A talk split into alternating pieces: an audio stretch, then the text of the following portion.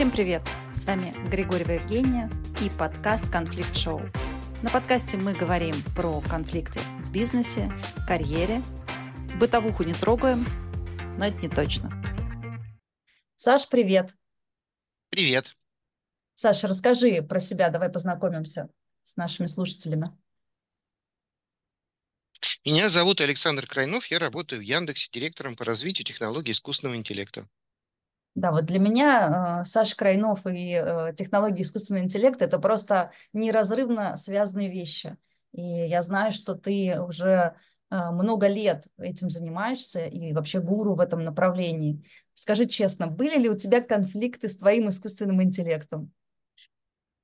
С естественным было много, с искусственным нет. Нет еще, понятно. Скажи, как вообще происходит процесс обучения искусственного интеллекта? Это все-таки машины учат машины, или это люди учат машины, или это и то, и другое? Давай э, разберемся тогда с тем, что это такое, попробуем объяснить простыми словами, чтобы было четкое понимание. Искусственный интеллект – это такой способ создавать программу или программы, созданные определенным способом. То есть это такое некто, некоторая разновидность компьютерных программ. Чем они отличаются? Они отличаются тем, что э, обычная программа, она пишется целиком человеком. То есть он каждый момент времени говорит, что вот если здесь вот это, то здесь вот это. Вот везде прописывая какие-то цифры и значения. А если мы говорим про искусственный интеллект, там не совсем так. Там человек пишет основную часть, а дальше внутри этой сложной программы очень много чисел и параметров подбираются условно автоматически под желаемый результат. Вот если мы знаем, что для таких-то ситуаций мы хотим получить вот такое на выходе, то дальше эта программа настраивается и сама адаптируется под желаемый результат. Ну и дальше мы ее можем уже в готовом виде применять. И э, да, ну то есть вот это вот это искусственный интеллект. Вот это, это, в этом есть создание искусственного интеллекта. При этом обучает искусственный интеллект человек, конечно, потому что человек в первую очередь формирует э, цель, задачу, то есть во что мы должны учиться, что должна и как уметь делать получившиеся формулы. И человек подбирает какие-то примеры для этой формулы. При этом какие-то элементы самообучения присутствуют. То есть можно сделать так, что алгоритм, с одной стороны, то есть какая-то одна готовая программа создает, генерирует какие-то данные для обучения, потом мы запускаем процесс обучения на них другой программы. Ну и то, что вообще алгоритм как-то сам внутри себя какие-то параметры подбирает, это тоже в некотором роде самообучение. Но все это, конечно, э, ну даже не то, что контролируется человеком, все это без человека вообще никак не работает не бесчеловечный искусственный интеллект, очень даже очеловеченный. Очень очеловеченный. Очень очеловеченный. Слушай, ты сказал про цели, что проставляется цель, в зависимости от этого э, формируется некая программа. И мы с тобой часто тоже говорили, я смотрела, слышала твои интервью вообще по поводу этики искусственного интеллекта. Вот эта вот цель, да, как он при достижении некой цели, вообще на какие принципы он опирается? и как бы можно ли ему отдавать там принятие каких-то важных решений? Как вот это вот все выстраивается, вся система? Да, конечно, можно. Ну, вообще в самой цели как таковой этики нет. Этика появляется, условно говоря, в данных, на которых мы учимся. Ну, смотри, давай попробуем, давай попробуем разобрать на каком-нибудь примере. Ну, допустим, мы делаем систему, которая будет выносить судебные решения. Вот такая прям острая тема. Тут же возникает мнение такое, что нет, что вы делаете, у человека есть какая-то этика и сострадание, вот и чертового железного ящика у этой машины нету, и она никогда не будет проявлять сочувствие, как проявляет человек. Но как мы будем обучать машину принимать решения, ну, судебные решения? Мы возьмем какое-то большое количество существующих дел и э, вердикты по ним. И будем подавать машине на вход, когда она будет учиться, какие-то исходные данные пределы и вердикты, которые были. И она выучится принимать решения ровно так, как они принимались до сих пор. Не как они были, там, не знаю, сформулированы требования в законе или еще что-то, а как они принимались. И поэтому, если там проявлялись какие-то нисхождения в определенных условиях, то и машина будет их ровно так же принимать. То есть она впитает в себя всю эту этику, которая была у нас, у людей на тот момент, когда мы эти решения принимали. Ну вот, можно провести какой-нибудь эксперимент, взять любую, которая вам нравится, любую генеративную модель современную, задать ей какой-нибудь вопрос, типа из серии, что там, не знаю, грабители ворвались в дом, и хозяин дома превысил меры самообороны и там из ружья застрелил грабителей. Вот, как ему требуется, как его требуется наказать. И генеративный искусственный интеллект напишет текст.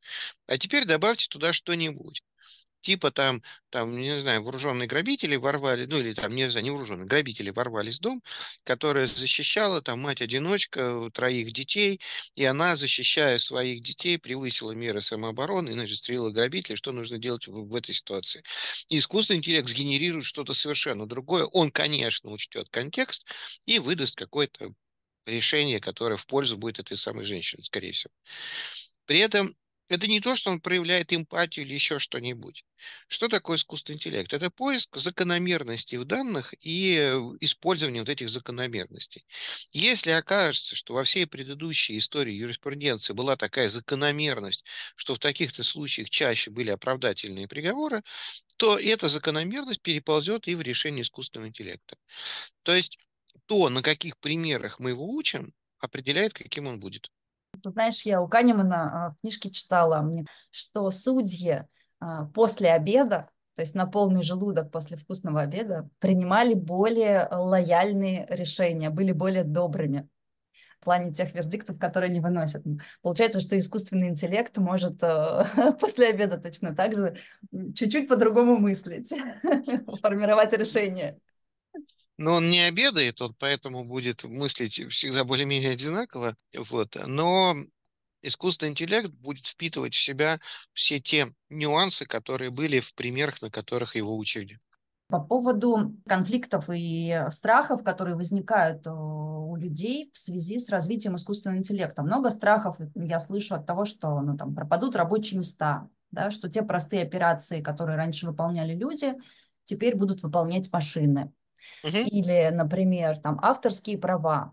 Да, раньше там человек сам мог написать картину, сочинить музыку, а теперь много того, что ну, можно сделать э, ну, достаточно быстро, там, нажав некую кнопку. И тут возникает такой конфликт. А кто тогда э, автор, творец? Уйдет ли вот это вот авторство в сторону искусственного интеллекта или не уйдет? Что ты вообще про эту тему думаешь? То есть это помогает, мешает нам вот этот искусственный интеллект в этой части в плане искусства или нет? Ну, смотри, ты сейчас два вопроса задала, давай все-таки их разделим. Один про отнимет работу или нет, а второй про, про авторство. Тут всегда хорошо бы посмотреть на примеры. Ну, прежде чем делать какие-то предположения, давай посмотрим на какие-нибудь исторические примеры. Мне кажется, что самое похожее на искусственный интеллект, что происходило с нами, с людьми, произошло примерно 30 небольшим лет назад, когда в нашу жизнь пришли персональные компьютеры. Причем не просто персональные компьютеры, а практически сразу за ними пришел в нашу жизнь интернет. Ну, то есть персональные компьютеры были довольно бесполезны без интернета. Ну, вот пришли интернет и персональные компьютеры. И это же очень сильно поменяло нашу жизнь. Повысило эффективность много, многое стало вообще по-другому. Совсем по-другому. Фотография изменилась, художники все поменялись, они стали все это вот, все это делать, э, рисовать на компьютере. Много чего поменялось. И давай вспомним, а какие профессии ушли? Вот нет, давай так, назови мне, какие профессии появились новые в связи с компьютерами и интернетом. Ну, накидай, ну, назови быстро. Давай сходу. Интернет-маркетолог точно появился. Так, давай еще. Его раньше не было. А еще. У нас еще автоматическое? Человек, который управляет конвейером, да, ну, как бы да. автоматизированными да, системами. Да, да. Что у нас еще может быть? Какой-нибудь IT-специалист, который управляет сетями да, или конечно, конечно, да, угу, да, угу. их много. А веб-дизайнеры, угу. а SEOшники, точно, а специалисты точно. по SMM-продвижению, а люди, которые специализируются по электронной торговле, и даже там отдельный класс там всяких юристов, которые существуют в интернете, а тиктокеры, а блогеры, которые теперь, можно сказать, специальность, или стримеры, которые появились, которых не было. Ну, просто какая-то бесконечность всего, правда же? Там люди, которые... Бухгалтерия вся переползла, бухгалтеры остались, но добавились те, кто пишет один из бухгалтерию, отдельный огромный класс разработчиков. Это добавилось, а исчезло что? Угу. Я на вскидку вспомнил одну вещь, мне потом вторую подсказали. Вот исчезли машинистки. Вот была такая специальность, Печатные, нужно было печатные печатать машинки, да? машинке, Мгм, печатать, мгм, да. Вот они исчезли. А еще мне сказали, что исчезли были такие, ну или они во что-то переквалифицировались, были художники, которые афиши перерисовали, например, ну, к, э, к фильмам, мгм, потому что их э, не всегда печатали, их там вот вручную рисовали много. Ну, все. Ну, то есть мы, может быть, что-нибудь найдем, но в целом все. То есть ничего не исчезло, а добавилось очень много нового. Я думаю, что с искусственным интеллектом произойдет ровно то же самое. Профессии не исчезнут, а добавится, ну, может, какие-то единичные, вот как машинистки, что-нибудь, может, пропадет, но добавится очень много новых профессий. И точно произойдет перераспределение. То есть люди, которые раньше работали на одном месте, вдруг окажутся на другом. При этом вдруг это не в смысле они проснулись, и теперь у них новая работа. Ну, как-то постепенно произойдет перетекание. Вот как-то постепенно произойдет перетекание. Будут меньше идти сюда, больше пойдут туда, появляются какие-то новые места, новые возможности, какие-то новые денежные работы. И вот все ломанутся в ту область, а какая-то область останется, в какой-то области будет после этого работать меньше людей. То Но есть там скорее не не ожидаю конфликт и страх, а скорее синергия будет, да? Да, да, ну конечно, я Мгм, не ожидаю какого-то какого-то там резких скачкообразных изменений, но какое-то плавное перетекание из одной индустрии в другую, конечно, будет происходить. Но в целом я думаю, что это все-таки создание новых рабочих мест в первую очередь, а во вторую это увеличение эффективности труда отдельного человека. И я э, очень верю в ну, суперпростую вещь, суперпростую историю, что В общем и целом, есть, конечно, масса исключений, можно там и украсть что-нибудь, но в общем и целом качество твоей жизни определяется тем, сколько пользы ты людям даешь. Ну, это же такой честный размен. мгм, Ты даешь мгм, больше пользы и больше получаешь взамен, и, соответственно, твоя жизнь становится лучше. Так вот, технологии искусственного интеллекта, они тебя усиливают и позволяют тебе давать людям больше. А значит, ожидать большего взамен. То есть это такой способ поднять уровень жизни. И это классно. И это вот первый вопрос. Теперь второй вопрос, который касается всякой истории про авторство, да. Кто автор того, что было сделано? А, Это очень сложный вопрос, тут есть миллион нюансов. В общем случае автор– это человек, который взаимодействовал с нейронной сетью, с искусственным интеллектом для получения результата. Ну, потому что это все равно какой-то инструмент, каким бы он продвинутым не был. Все равно нужно формировать какой-то запрос, все равно нужно отсмотреть огромное количество генераций, выбрать из них самую удачную. Ну, то есть фактически что происходит? Что человек становится скорее таким арт-директором или там, не знаю, главным редактором. Вот Формирователем э, смыслов, получается, да, Да, такое? да, да, да, да. Мгм, Ну, то есть вот у- сейчас, там, грубо говоря, тебе нужно, там, не знаю, 10, худ- на 10 художников один арт-директор, который выбирает и направляет и подсказывает, как лучше. А художник какие-то варианты генерирует. А тут ну, нужно будет, будет соотношение какое-то вообще совершенно другое. Может быть, художников нужно будет совсем мало или нисколько, а все они станут арт-директорами. Но все арт-директоры– это бывшие художники. То есть будет задача скорее выбрать. Я, знаешь, я как-то читал такой любопытный текст от одного фотографа, рассказ про то, как по- спортивного фотографа немецкого, про то, как он фотографировал, ездил Олимпиаду, тогда еще пекинскую. И это вообще перевернуло мое представление о спортивной фотографии. То есть он м, просто там, как бы нацелив фотоаппарат в нужное место, он легкую атлетику снимал, просто фотографировал все, что попадало в кадр, просто в огромном количестве, бесконечном. И это такая репортажная съемка, которую главное быстро было заслать в редакцию, и там из этого, значит, что-то там отбирали и шло в номер. А потом он сидел долгими месяцами и выбирал из этих снимков какие-то получившиеся шедевры, которые шли потом в Sport Illustrated куда-то, ну, какие-то такие более гламурные, что ли, более красивые спортивные издания. Я к чему? Что, наверное, такая работа и будет. То есть искусственный интеллект очень много генерирует, а задача человека выбрать из этого то, что является шедевром. А, Или с текстами тоже искусственный интеллект генерирует тексты, нужно из них выбирать, конструировать какие-то кусочки, вовремя где-то вмешиваться, править, там, менять в нужную сторону тексты и тем самым получить результат. То есть это такой все-таки, какой бы он совершенно не был, но это инструмент для создания чего-то. Инструмент. То есть все равно создателем будет человек, который пользуется.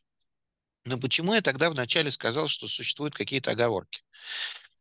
Потому что если ты говоришь, нарисуй мне смешного мультипликационного мышонка, то с высокой вероятностью тебе нейросеть нарисует Микки Мауса. Или там медвежонка попроще, он тебе Винни-Пуха нарисует, или кого-то еще. Или так, медведь из Маши Медведей. И, э, возможно, на этого персонажа уже есть авторские права. Мало того, так уж устроено, что чем э, чем чаще встречается какой-то образ в интернете, тем выше вероятность, что нейронная сеть нарисует что-то похожее на него. Она на этом училась на изображениях в интернете, она такое видела, насмотренность большая. И вот э, когда ты пишешь какую-то, какой, какое-то вот руками что-то делаешь, у тебя, конечно, тоже такое может произойти, но чуть с меньшей вероятностью. А здесь вероятность просто увеличивается, и поэтому нужно обязательно каждый раз проверять, что сгенерированной нейронной сетью что-то, какой-то объект, какое-то изображение уже не, не защищено какими-то авторскими правами. Оно может угу. уже кому-то принадлежать. Ну да, чтобы не Но было вот иллюзии, все... что вот я раз я сгенерил, раз я придумал, задал запрос, то вполне вероятно я да. автор, да? Угу. Да, да, да. Угу. Или может такое произойти, что там владелец сервиса, скажем, дает пользователю доступ к своему инструменту при условии, что у него остаются права на это изображение. То есть вот типа, пожалуйста, пользуйся бесплатно, но права остаются у нас. Или, может быть, там гибридные схемы, что ты можешь пользоваться бесплатно, но права есть и у нас, и у тебя. То есть мы тоже можем использовать. Или еще какие-то варианты.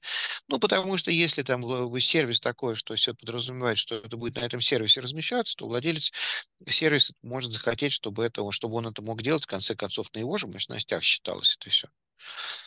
Вот, поэтому тут могут быть самые разные истории, но в общем и целом, конечно, авторство принадлежит человеку, надо только разобраться, какому.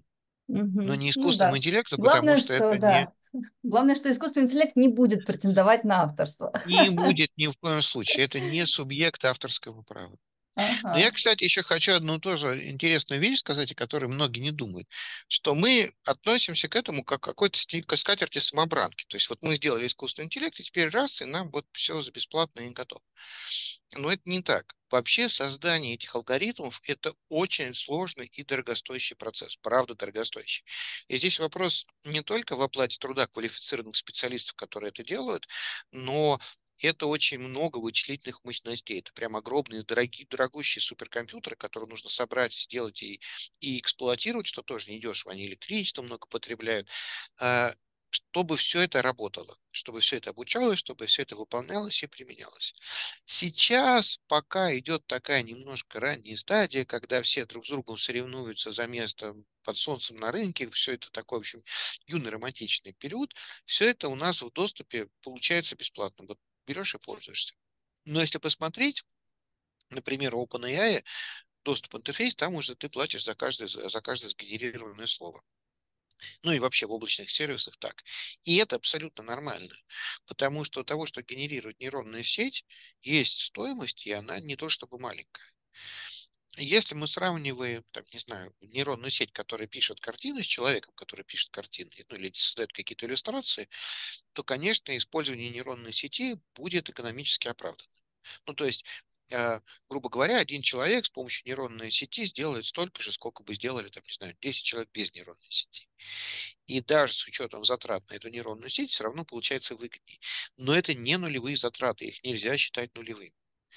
И поэтому, когда в нашу жизнь придут все вот эти сложные алгоритмы, они докатятся до нас, до пользователей, когда мы будем использовать в быту для самых разных задач, нужно быть, быть готовыми к тому, что мы за это будем платить. Я даже себе представляю вполне себе такую схему, что будут, грубо говоря, э, вот как персональный ассистент, будут разного уровня, разные квалификации. Хочешь там более умного, платишь дороже. При этом это не значит, что там сидит какой-то вот вредитель, какой-то там не знаю, какой-то злодей-капиталист, который хочет на тебе нажиться, и он такой заставляет тебя платить больше, чтобы пользоваться более умным. Нет, там все просто. Чем э, более, ну, в кавычках, умная нейронная сеть, чем лучше она работает, э, тем больше у нее параметров. Ну, вообще, в зависимости, конечно, обратно. Чем больше у нее параметров, чем она сложнее, чем сложнее эта математическая формула, тем лучше получается результат. А чем сложнее эта формула, тем нужно больше вычислительных ресурсов. И может так произойти, да, что потом все эти персональные ассистенты будут э, разного уровня, за разные там, какие-то самые глупенькие будут вообще бесплатными, а самые умные будут очень дорогими. У меня сейчас, знаешь, а, вот эта вот э, тема с а, помощником персональным, который может быть поглупее, может быть поумнее, подумала, что поработает он с тобой полгода, а, давайте проведем оценку работоспособности помощника и сформируем план развития. Знаешь, как с человеком это бывает, смотришь, какие скиллы прокачаны, что не прокачаны, и план развития. А тут получается такой-то новый тарифный план, и тебе не нужно формировать план развития, оп, нажал, и он с чуть более прокачанными скиллами. Получается Слушай, так. ну и да, и нет, тебе как потребителю не нужно. А разработчики ровно этим и занимаются. Они Ага. постоянно с кучей всяких приборов изучают, что там идет не так, в каких случаях больше ошибаются. И, конечно, есть план развития, конечно, есть всякие идеи, мысли, как, как обучать этот искусственный интеллект, как делать его лучше, сильнее, умнее. Слушай, ну он будет, вот твои оценки, да, ты человек в этом деле опытный, эксперт, вот через 50 лет все-таки будет развитие в сторону там эмоций, я не знаю, будет ли у искусственного интеллекта синдром самозванца, и выгорание, или это все-таки как бы Ох, э, ох, останется на долю человечества? ох. Ну, смотри, во-первых, конечно, ну, невозможно знать, что будет через 50 лет. Я 20 лет назад не мог предположить и близко всего того, что будет происходить. Или там 30 лет назад. Это ну, не- не- невероятно, это все. Ну, как, как это можно предсказывать? Эм, Я говорю, я привожу такой пример часто. Вот 30 небольшим лет назад когда я подключал там одну организацию к интернету, в интернете ничего не было, веб-сайтов даже ничего не было, ну, просто совсем. И когда встречались такие секты свидетелей интернета, люди, которые его видели в глаза, и думали, ну нифига себе, какая крутая штука, и думали о ней, вот визионерствовали. Единственная мысль была, что эта штука убьет почту. Ну, Мгм. потому что письмо тогда, значит, доходило из Нью-Йорка в Москву за, так, не знаю, за два дня по интернету тогда доходило. И это казалось сумасшествие, просто супер быстрое. Ну и все, и дальше там мысли не шли. Кто-то, может быть, предполагал, что это будет там следующая библиотека. Без картины, конечно, невозможно было тогда картинки в интернете представить, но типа будет. А вот эти все там госуслуги, тиктоки, поисковики, соцсети, ютубы, какие-то стримы игровые, навигаторы, персональные ассистенты, вот это все, из чего состоит наша текущая жизнь, никто даже и предположить себе не мог. Это просто, ну, не было такого в голове. И вот как сейчас давать прогноз на 50 лет? Ну, конечно, ошибемся. Мы будем предсказывать вообще что-то не то. Но это такой первый долго затянувшийся, но тем не менее дисклеймер. А что касается вообще такой штуки, как эмоции и чувства, а, я не понимаю, что такое эмоции и чувства у человека. Я не до конца понимаю, какую породу, природу они имеют и как это вообще все происходит. Поэтому мне, конечно, очень сложно предполагать, как это будет происходить и у нейронной сети. У нас все-таки, у искусственной нейронной сети, у нас все-таки у людей очень отличается от э, компьютера, очень отличается вот наша такая аппаратная начинка. Она намного больше, разнообразнее, сложнее, с большим количеством параметров, с очень сложными механизмами. У нас там очень много химии добавлено. У нас же вся наша деятельность, она не только э, обуславливается действием нервной системы, но еще гуморальной системы. То есть у нас очень много и от гормонов зависит. Есть какие-то химические процессы, которые к чему-то вызывают и э, к чему-то привлекают, призывают. Поэтому не знаю, не уверен, что все это возникнет у машин. Если говорить про такие вещи, как, не знаю, как выгорание или самосознание, я и про животных-то не понимаю. Вот а у животных оно есть или нет? Черт его знает, не, не понимаю. И если, а если предположить, что нету, то вот, а как оно вообще у человека появилось? Должно ли было появиться? Не ясно. У нас же есть, э, ну вот если все-таки сравниваем с людьми, такое идет вечное сравнение. Ну тут, во-первых, да, во-первых, я скажу очень важную вещь. Никто не пытается воспроизвести человека. То есть, когда делают искусственный интеллект, делают компьютерную программу, которая эффективно решает какую-то задачу. Все. Не пытаются ее сделать так же, как вот там, как задачу решает человек, потому что у человека другая аппаратная платформа, и это делать не очень эффективно. Другое дело, что ты, конечно, человек оглядываешься, когда это делаешь. Такой думаешь, ну человек же может, значит, это в принципе возможно. Значит, надо пробовать. Это, ну, как бы первый такой э, Первый такой ориентир, который дает человек. А второй, ты пробуешь разные варианты, у тебя нет идей, как это сделать, такой думаешь, ну давайте посмотрим, как это у человека устроить, ну хотя бы приблизительно. Может, какие-то идеи возьмем оттуда, у человека все не очень оптимально, но это как-то работает. Все равно ничего лучшего мы не знаем. Вот. И поэтому там периодически очень многие вещи оказываются действительно похожими, ну потому что как бы подглядывают. Но задачи воспроизвести человека нет. Это одна, один момент. А второй момент заключается в том, что Давай попробуем разобраться, как происходила эволюция человека. Вот почему мы стали такими. Какая была цель в процессе эволюции? То есть там же тоже всегда есть какой-то цель, какой-то таргет, который не то, чтобы кто-то поставил, но так получилось. Мне кажется, что целью эволюции человека является выживание вида. Вот мы такие, а, какими благодаря мы, у нас появляются такие характеристики, такие свойства, благодаря которым наш вид выживает. Мы конкурируем с другими видами или с другими людьми. Причем, почему я говорю, что цель именно выживания вида, а не отдельно взятого человека, потому что у нас есть, например, такая вещь, как самопожертвование. Вот она ниоткуда бы не появилась, если бы была цель выживания конкретного себя. Когда цель выживания вида, то появляется даже самопожертвование. То есть выживание вида важнее. И, э, ну, как бы наше выживание зависит от этой нашей эффективности, от того, насколько мы оказываемся сильнее в противостоянии с другими видами или с другими людьми. А теперь давай посмотрим, например, как выжил чайник. Вот такой неожиданный пример. Вот есть чайник, которым ты пользуешься. Наверняка в истории человечества было огромное количество чайников, которые не дожили до наших дней. А вот этот дожил с этим внешним видом. Почему? Потому что он удобней благодаря эволюции отобрался самый удобный чайник. Удобный, вот, который выполняет нашу функцию, ну, заваривает чай или там. Или возьмем домашних животных. Ну, собаку возьмем, например. Есть очень много пород собак с очень разными свойствами. Где та порода собак, которая отличается повышенной агрессией по отношению к хозяину? Вот остальных всех любят, а хозяина кусает. Ну, нет таких. Почему нет таких? Неужели такого экземпляра какого-нибудь не было? Это наверняка был. Ну, просто такие не выживают, они не проходят естественный отбор. И остаются те собаки, которые максимально удобны для человека. Такой способ отбора. С искусственным интеллектом уже давно происходит эта история. И это компьютерная программа. У него, как у нас когда-то были там предками какие-то амебы, искусственный интеллект растет от самой первой программы какого-нибудь там, не знаю, if что-то, и там какой-нибудь Hello World выведен на экран. Вот это его давние предки.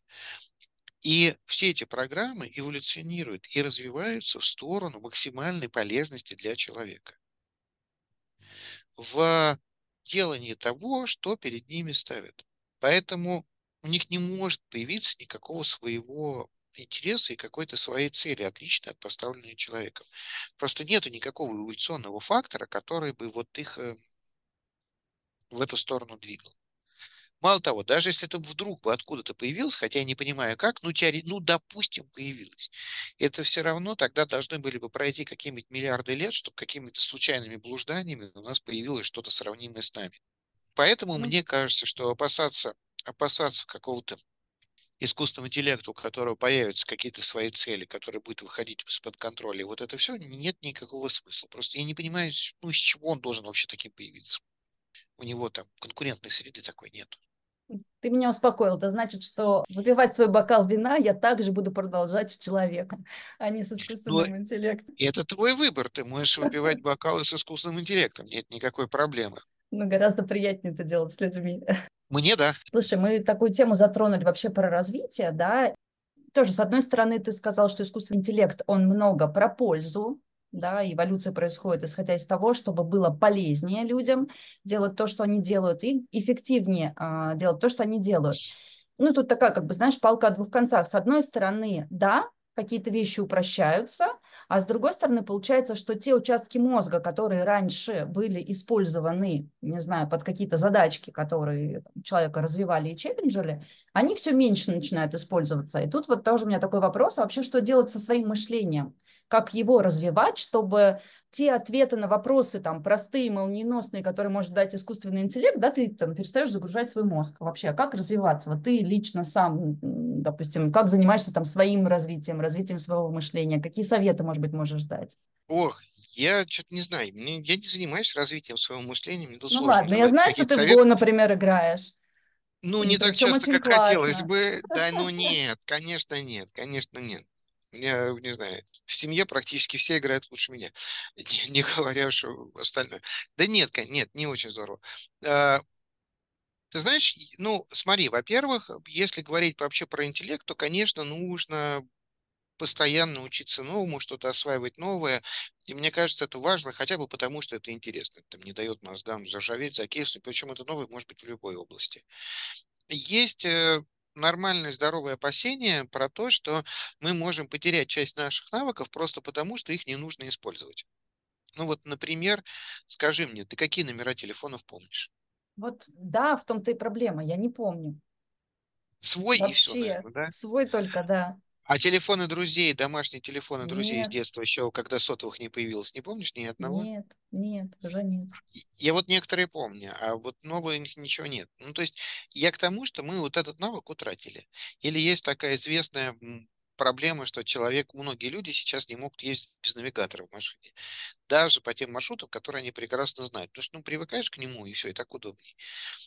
Я вот, кстати, поэтому стараюсь там, где я могу, ездить без навигатора. Вот там, где я помню дорогу, просто не включать. И это, ну, чтобы просто, чтобы оставался вот этот какой-то навык. Вот. И да, такая проблема есть. Мы какие-то навыки теряем. Но, знаешь, я, как, с одной стороны, конечно, ужасно жалко. И хочется такое говорить, вот, раньше мы там что-то могли. Но при этом, опять же, если посмотреть на историческое развитие людей, то раньше у людей были какие-то просто сумасшедшие навыки, которые вообще не понимаю, как это могло быть, как это вообще работало. Понимаешь, то есть когда вот там, не знаю, какое-нибудь там покорение Сибири, ну тут историки скажут, что я чушь несу, но все-таки вот казаки откуда-то отсюда вышли, и где-то там они, значит, оказались, где-то на Дальнем Востоке, и они как-то понимали, где находятся, и они как-то шли через лес. Вот ты представляешь, ты сейчас выходишь из Москвы, входишь в лес, и через там Там три я и года или через останусь. 10-20 лет ты выходишь из леса в другом месте, и ты понимаешь, где ты. Вот, но это, конечно, с точки зрения современного человека выглядит уму непостижимо. Или римляне, которые строили вот эту акведуку, вот это, акведуки строили, такие дороги для воды, там выдерживая какой-то минимальный уклон на совершенно огромное расстояние. Ну, без всяких приборов сложных, они как-то ухитрялись это делать. Ну, вот фантастика. Ну, то есть вообще есть огромное количество навыков, которые были у людей, которые э, мы утеряли. Мы ну, сейчас нас никто не умеет. Ну, вроде как и ничего страшного. Ну, не умеем, ну и нормально живем, потому что что, весь, все, весь мир вокруг нас так устроен, что нам достаточно. И тут может, конечно, возникнуть такое, э, такое ощущение, что мы деградируем, значит, скоро. Мы превратимся ну, в какое-то вообще непонятно что, в какое-то вот просто какое-то тело, которое кормит, и все, потому что там технологии, искусственный интеллект, роботы все делают, а нам даже шевелиться не надо, и ничего не надо, и можно быть тупыми, и все это зайдет в тупик. Вот рисуется такая опасность. Так вот этого не произойдет, и знаешь почему? Есть одна офигенная штука, которая нас супер выручает. Супер выручает. Вот скажи мне, зачем люди следят за собой? Зачем они ходят в спортзал и вообще там держат какую-то физическую форму? Ну для чего? Тебе же не надо, есть же все доставки, все что угодно. Зачем они это делают? Физическое состояние, комфортно, здоровье, а потом, чтобы общаться друг с другом, Так, приятно. давай скажем так, честно, чтобы нравиться другим людям. Да, чтобы нравиться другим людям, безусловно. И вот это вот наше, чтобы нравиться другим людям, это огромный движущий фактор. Если посмотреть вообще, ну, если копнуть там, обратиться, не знаю, к классическим, даже не то что психологам, а скорее там каким-то нейрофизиологам, у нас же есть какие-то основные инстинкты, от которых все пляшет. И есть очень важный инстинкт размножения половой. И от него строится очень сложная модель поведения. Не только нас, людей, у животных тоже. И вот это вот желание нравиться, оно же в первую очередь отсюда. Оно нужно нам, нам нужно нравиться не для того, чтобы защититься, сориентироваться в пространстве или получить пищу. Нет, это сильно более простые рефлексы. А нам нужно нравиться для того, чтобы ну, успешно размножаться. Те, которые никому не нравятся, те не прошли естественный отбор очень давно. Вот, поэтому прошли, проходит естественный отбор только те, кто желают нравиться. И дальше там уже не обязательно для того, чтобы размножиться, а нравится вообще.